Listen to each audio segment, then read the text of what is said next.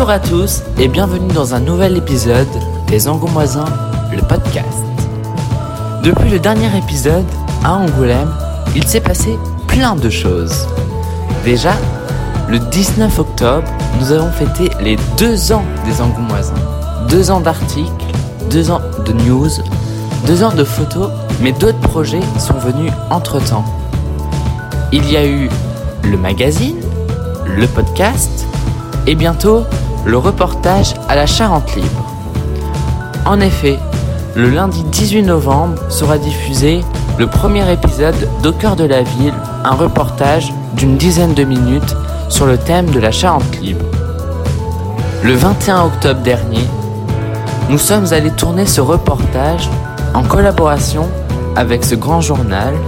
Nous avons pu visiter les locaux, interviewer les journalistes et même se rendre en reportage.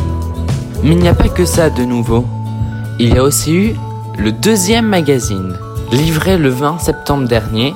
Ce magazine parle des derniers événements à Angoulême.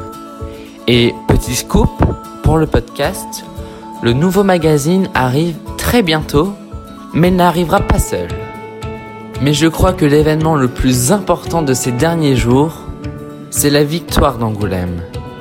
En effet, Angoulême a été nommée ville créative, capitale mondiale de la BD et rejoint le cercle fermé des villes de l'UNESCO. C'était l'un des premiers objectifs de notre maire, Xavier Bonnefond, et il peut s'en féliciter.